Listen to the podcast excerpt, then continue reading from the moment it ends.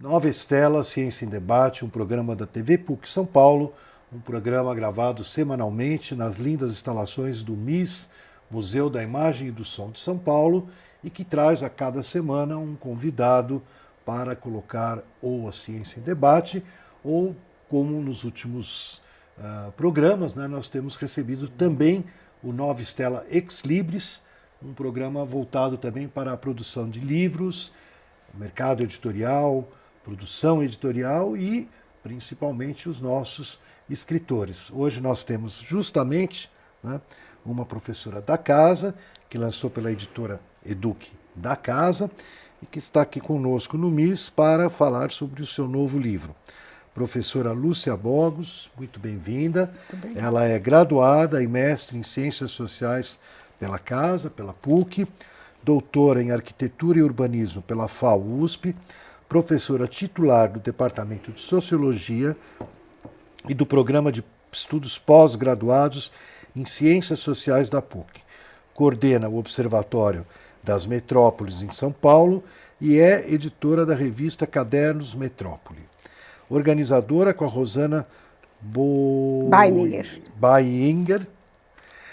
Da obra recém-lançada pela PUC, pela EDUC, pela PUC, pela EDUC, a nova face da imigração internacional no Brasil. Está aqui a nossa obra, está disponível na PUC, na EDUC, nas boas livrarias, em e-book, recém-lançado também em e-book, nas principais livrarias digitais aí que comercializam o e-book.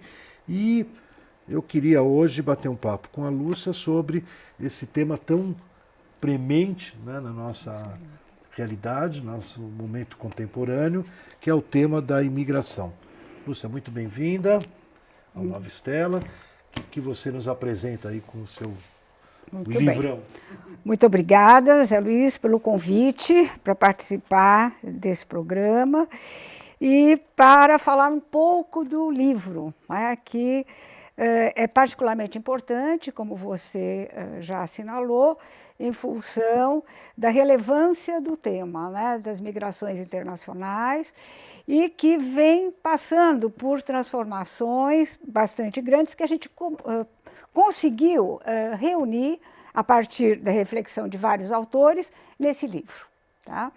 Então, uh, o que se procurou fazer foi retomar um debate que aqui no Brasil uh, se reiniciou em relação às migrações internacionais no final dos anos 80, tá? Uh, que foi um período que marcou a saída de um grande número de brasileiros para o exterior, uh, em função da crise econômica, né, que marcou aquela década, e uh, trazendo de volta um debate que já tinha ficado uh, um pouco adormecido, porque as migrações internacionais para o Brasil tinham que praticamente estancado depois da Segunda Guerra. Né? Então, no momento em que não se esperava né, que a migração uh, internacional adquirisse o destaque que passou a adquirir, uh, um número muito grande de brasileiros deixa o país. Tanto que em 1991, no censo de 91, uh, percebe-se que quase 2 milhões de brasileiros tinham uh, deixado de constar na população. É? E eram brasileiros jovens, tá certo? E que eh, não haviam morrido, portanto, haviam emigrado, e os estudos que já haviam sido iniciados nos anos 80 tomaram, de fato, um impulso maior e, ao longo de toda a década de 90, uh, se multiplicaram. Nesse livro, o que, é que se procura fazer? Se procura trazer a reflexão de autores que, a partir dos anos 80, iniciaram esses estudos da migração internacional, mas trazer também as alterações que os fluxos mais recentes vêm sofrendo. Tá?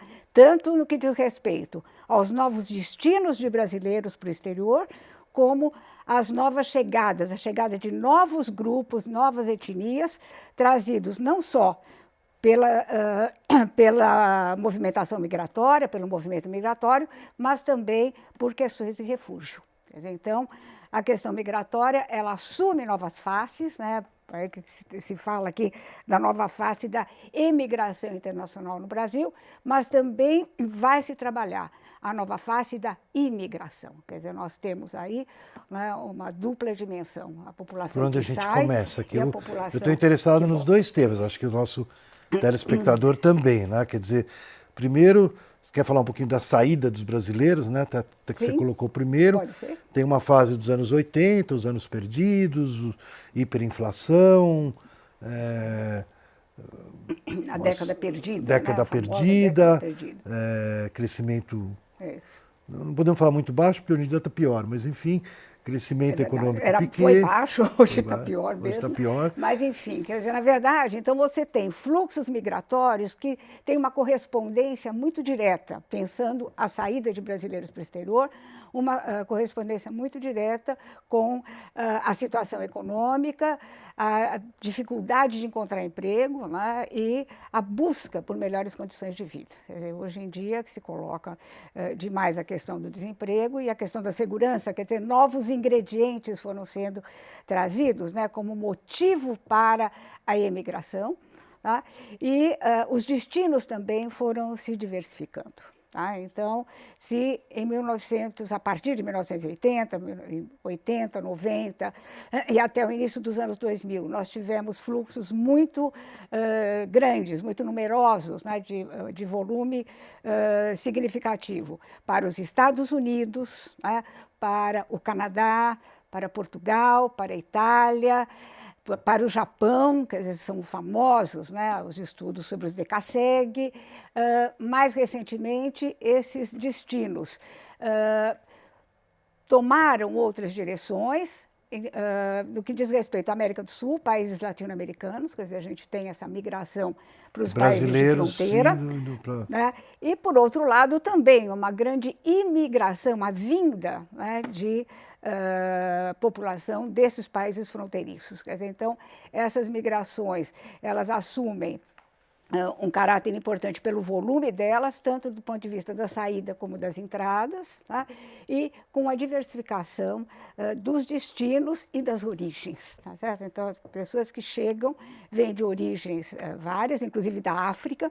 A entrada de africanos né, tem assumido ah, uma importância grande e os brasileiros têm se dirigido à Irlanda, têm se dirigido ah, à Espanha e têm retomado destinos que antes haviam sido um pouco deixados de lado. Quer dizer, houve o retorno, né, houve a tentativa da reinserção, mas, infelizmente, em função das crises econômicas, das dificuldades laborais, do problema do desemprego, muitos brasileiros voltaram a sair. Então, esse movimento é mostrado aqui no livro, nas quatro partes que o compõem.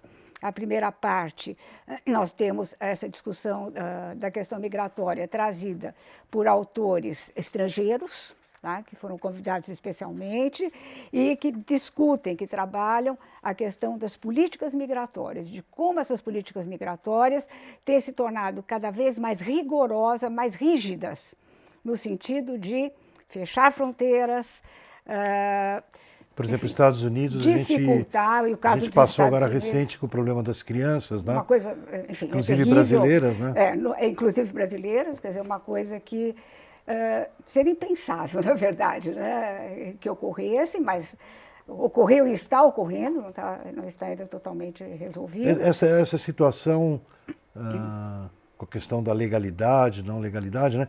Eu, eu, eu estudei no Canadá e eu me lembro que eu viajava para os Estados Unidos, né?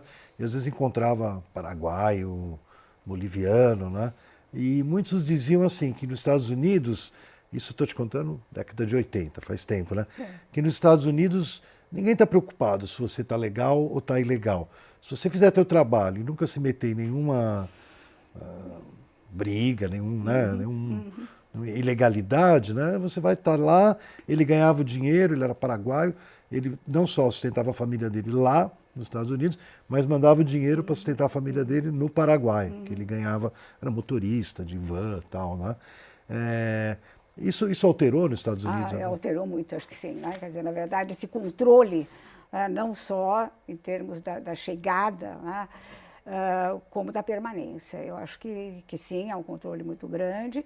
E se a gente pensar no Canadá, já nos anos 80, o Canadá tinha uma política muito mais restritiva uh, em relação aos, aos imigrantes. Né? E havia, inclusive, né, do ponto de vista da legislação, uh, uma. Uh, a, a, previsibilidade de que se um estrangeiro uh, ocultasse na sua residência alguém que estivesse numa situação de ilegalidade, apesar de que nenhum imigrante é ilegal, tá certo? Na verdade, o que se tem é uma situação de indocumentação, enfim, não atendimento às normas aí legais em relação ao processo migratório. Se alguém ocultasse o imigrante, era passível de uh, prisão havia uma penalidade muito Grave. forte. Então, no Canadá, esse controle em relação ao processo migratório, a, a, questão da regularização, da regularidade da regularização da permanência do imigrante, desde muito cedo né, eh, aconteceu. Diferente dos Estados Unidos, onde, né, na verdade, o poder público fazia assim, uma uh, vista grossa, no sentido de que havia mão de obra. A gente tem vários trabalhos né, que documentam esse tipo de situação. Então, havia a necessidade de mão de obra, principalmente não qualificada, e uma vez Garçom. que houvesse esse atendimento e o migrante não se envolvesse né, em situações conflituosas, não criasse problemas, né, uh, na comunidade que ele vivesse ou vivia, eh, isso seria tolerado, enfim, tolerado né? né? havia uma, uma tolerância maior. No Canadá, já naquela época, não sei se você eh, chegou a notar, né? Eh, não havia essa tolerância, havia sim uma regulamentação, né? uma política intercultural, Bible, tá certo? uma organização da sociedade. Uh, uh, pelo menos me... aparentemente. Né? Uma coisa que você mencionou, né? É, não sei se faz parte do estudo ou se você tem a informação que me chamou a atenção. Você falou a questão do brasileiro que sai e volta. Uhum. Né? Porque, por exemplo, eu sou filho de imigrantes, talvez você também. Tal. É, mas nós somos filhos de uma outra então, geração exemplo, de imigrantes. Meu pai, ele veio com três anos da Polônia, né? Eu só descobri que ele veio com três anos da Polônia quando eu tinha uns 14 anos e preencher alguma coisa de, por cima de admissão, não sei o que, que era, né? E que tinha que pôr lá local de origem do pai. Né? Quando eu fui olhar o documento dele, como eu gostava, o documento dele já não era o RG, era o modelo 19. 19 a carteira né? modelo 19, que ele meu pai um também tinha. Naturalizado, é. né? E, ou seja, eu só vim descobrir que ele era de origem ele era polonês, não era de origem polonesa, ele era polonês, polonês. quando eu já, já, já era adolescente. Por quê? Porque ele não fez a menor questão uhum. nem de mencionar uhum. para os filhos uhum. que ele veio da Polônia. Né? A gente sabia que os avós vieram da Polônia. É, e nunca se pensou nevermore voltar para a Polônia, né? Ainda mais que no caso nosso, Exatamente. família judaica, todo mundo morreu, é, só, só sobreviveu quem saiu, né? É, mas como que é isso? É, bom, meu pai era português, nós estamos falando de imigração, eu falei que meu pai também tinha carteira modelo 19, mas uh, eu acho que os nossos pais, os nossos avós fazem parte de uma geração uh, que vinha para ficar. Quer dizer, era um migrante que vinha para se fixar, que foi um migrante que veio no século XIX, no começo do século XX e até a Primeira Guerra, uh, desculpe, até o pós-Segunda Guerra, tá? e que não tinha uh, muito uh, no seu projeto de vida o retorno ao local de origem por uma série de razões. Né? Isso depende muito de cada nacionalidade, de cada etnia. No caso dos judeus da Polônia que você menciona, eh, realmente houve uma situação em que não havia uh, parentes, laços afetivos ou possibilidade de, de, um retorno colocado enquanto projeto. E no caso de portugueses, italianos, espanhóis, uh, essas, essas populações vieram uh, de uma grande crise, quer dizer, migraram em função de uma grande crise econômica, embora tenham deixado parentes, uh, não tinham, é, pelo menos a médio prazo, é, a possibilidade de voltar. Então, vieram para construir a vida aqui. Hoje em dia, eu acho que os fluxos migratórios. Eh, tem uma mudança muito grande. Enfim, nós vivemos numa sociedade globalizada, a possibilidade uh, de uh, se transportar de um lugar ao outro, a possibilidade de uh, se comunicar. o encurtamento do tempo e das distâncias, né? pelo transporte aéreo naquela época, era uma viagem de navio de 30, 40 dias, né? então, e era custoso, era caro. Hoje em dia, né, esse encurtamento dos espaços, das distâncias, faz com que a, a possibilidade de ir e voltar e a, a, construção de um projeto de melhorar de vida, conseguir um bom emprego e depois retornar ao local de origem, eu acho que se coloca né, com, eh, de uma maneira muito mais frequente. Né? É muito difícil, isso nas pesquisas que se faz, aparece de uma maneira muito clara, né? Inclusive há textos aqui né, que trabalham essa questão. Uh, o, o, migrante, quando vai, ele vai pensando né, em conseguir uh, condições de vida melhor e esperando que as condições né, do seu país que provocaram a saída também se alterem e que ele possa retornar. É, então, a possibilidade do retorno hoje se coloca de uma maneira geral, eu acho que para todas as nacionalidades, mesmo no caso dos refugiados. E aí a situação é bem mais complexa. Né? O refugiado que, for, que vem né, fugindo de uma guerra, né, de uma situação de perseguição política, né, de fato, pensar em voltar eh, só se coloca né, como uma possibilidade, desde que cessem as causas que eh, levaram a essa solicitação de refúgio, a essa fuga do local de origem.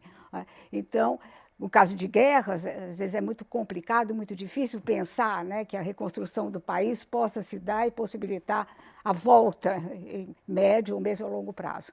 No caso de perseguições políticas, existe sempre essa expectativa, essa esperança maior, né, de que cesse a perseguição, de que haja uma alteração do regime. Uh, enfim, hoje temos o caso da Turquia aí, que é um caso que se coloca uh, com, uh, enfim, algumas consequências em termos de fluxo de turcos para o Brasil. A gente tem solicitações de refúgio, enfim, são grupos pequenos, tá? Os grupos de refugiados hoje uh, no Brasil, e mesmo solicitantes de refúgio, são grupos numericamente pequenos, né? mas que uh, têm uma importância é, e, Eu já conversei com um imigrante um drama dessas populações. Da África, aqui no Brasil, acho que é uma política que alguns lugares têm de abrir vagas né, para refugiados, para pessoas. Exato. E o rapaz está trabalhando como você falou, mão de obra bem pouco qualificada de faxineiro, né?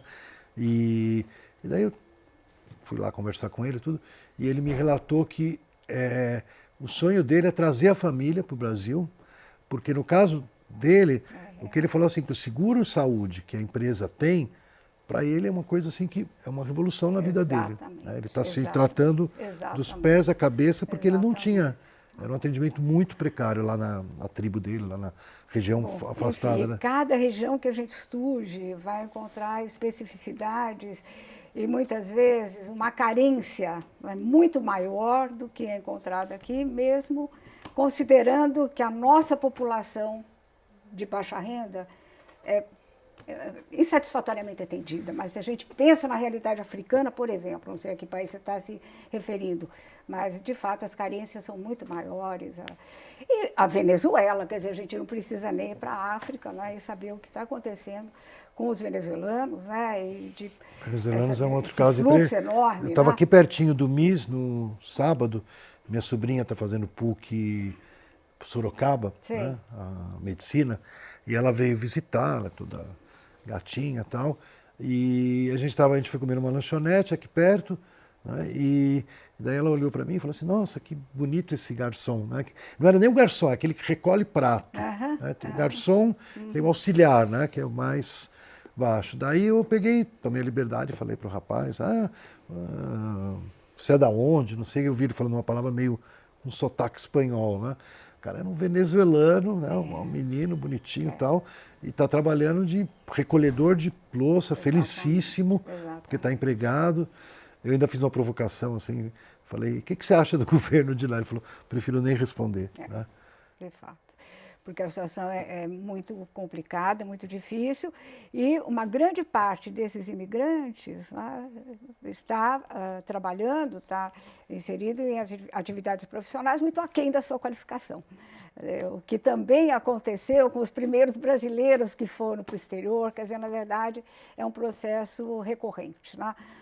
O imigrante, é, a, a princípio, né, recebe os, os piores postos né, em termos de mercado de trabalho. Né? É, é uma população. Aquele exemplo que você mencionou dos japoneses, filhos de japoneses que foram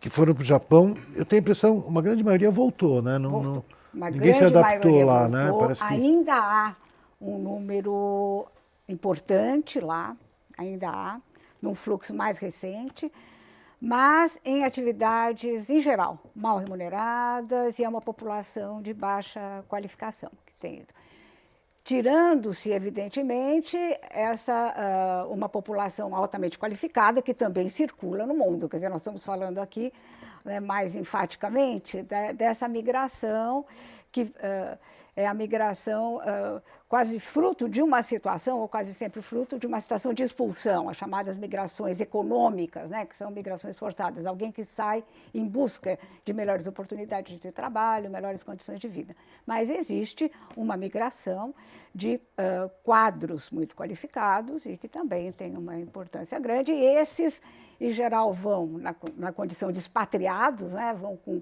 contratos de trabalho temporários, né, uh, regulares, enfim, e em geral retornam. Né? Algumas vezes não, mas em geral retornam. Então a gente tem algumas modalidades diferentes nesse processo migratório, mas uh, falando dos decasseg, né?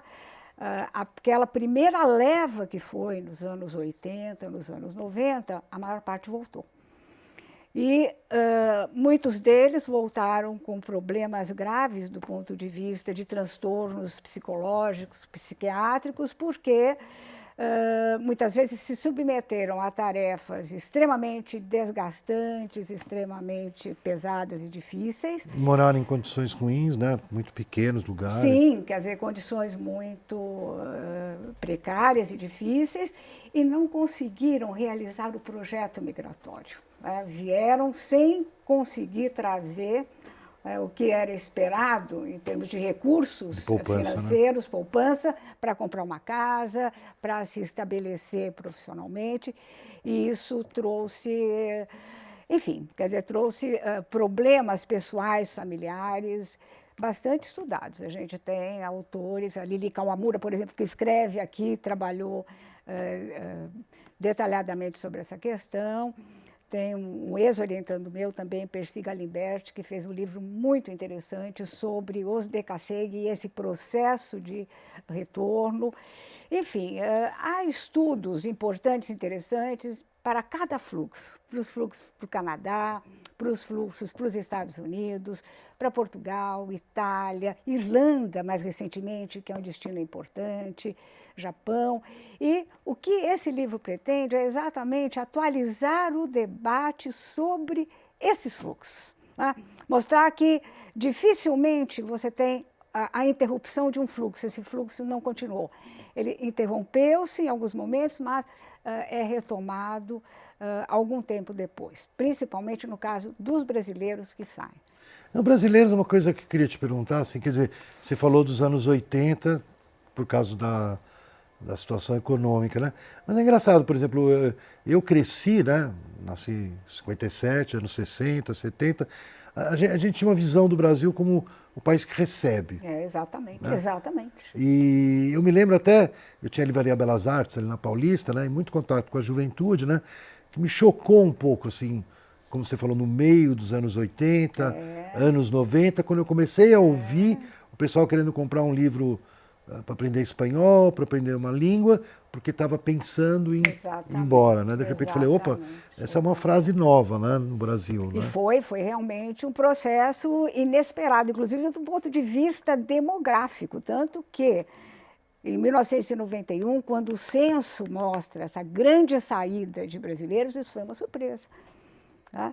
A princípio pensou-se que houvesse algum erro de levantamento, de cálculo, e depois viu-se que não, que realmente né, havia essa saída, principalmente de jovens, o que para o Brasil, uh, para o Brasil, para o país, significa uma grande perda em termos né, de braços de força de trabalho e havia muitos uh, já numa, num processo uh, de profissionalização e trabalhou-se muito com a questão da fuga de cérebros. Né? Havia, dentre esses jovens, havia profissionais qualificados que saíram para trabalhar fora do Brasil. E havia uma grande preocupação de que eles não voltassem.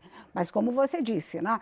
até os anos 80, o Brasil era visto como um país de imigração, cujos fluxos tinham diminuído, praticamente estancado. Recebemos muitos imigrantes até o final da Segunda Guerra, até o segundo pós-guerra. E depois esses fluxos continuaram de, de lá para cá, mas, uh, de fato, num volume pequeno, né? eram poucos. E a partir dos anos 80, com a crise econômica, de fato há essa saída, como a gente é, mencionou. E hoje em dia está forte, novamente. E hoje em dia voltou a estar forte. Hoje em dia voltou. Tá? Tanto que uh, existe a necessidade de atualizar os estudos. Por exemplo, a saída de brasileiros para Portugal. Né? Hoje, para Portugal, a gente tem um fluxo, que é o que tudo indica, é bastante distinto desse fluxo que aconteceu nos anos 80, 90, que depois uh, se reduziu. São brasileiros de alta renda, muitos deles aposentados, com grandes aposentadorias, ou grandes empresários, né, que compram as suas casas, passam a viver em Portugal e em busca de quê? De uma qualidade de vida melhor, em busca de segurança. Né? Não é, não é um, um, local em que vai se encontrar trabalho facilmente, porque Portugal começa agora a se recuperar da de uma crise, crise né? econômica. O Gilmar tá Mendes que o diga, ele não pode sair para andar lá, que sempre tem um brasileiro filmando ele é. e xingando ele. Né? Escuta, deixa eu te falar, Lúcia, eu queria te agradecer muito. Lúcia Bogos, autora do A Nova Face da Imigração Internacional no Brasil, lançamento da Eduque, uma linda capa aí criativa. E o Nova Estela Ex Libre se despede, esperando ter trazido novamente mais uma opção de leitura, de conhecimento, de educação para o nosso Brasil acordar.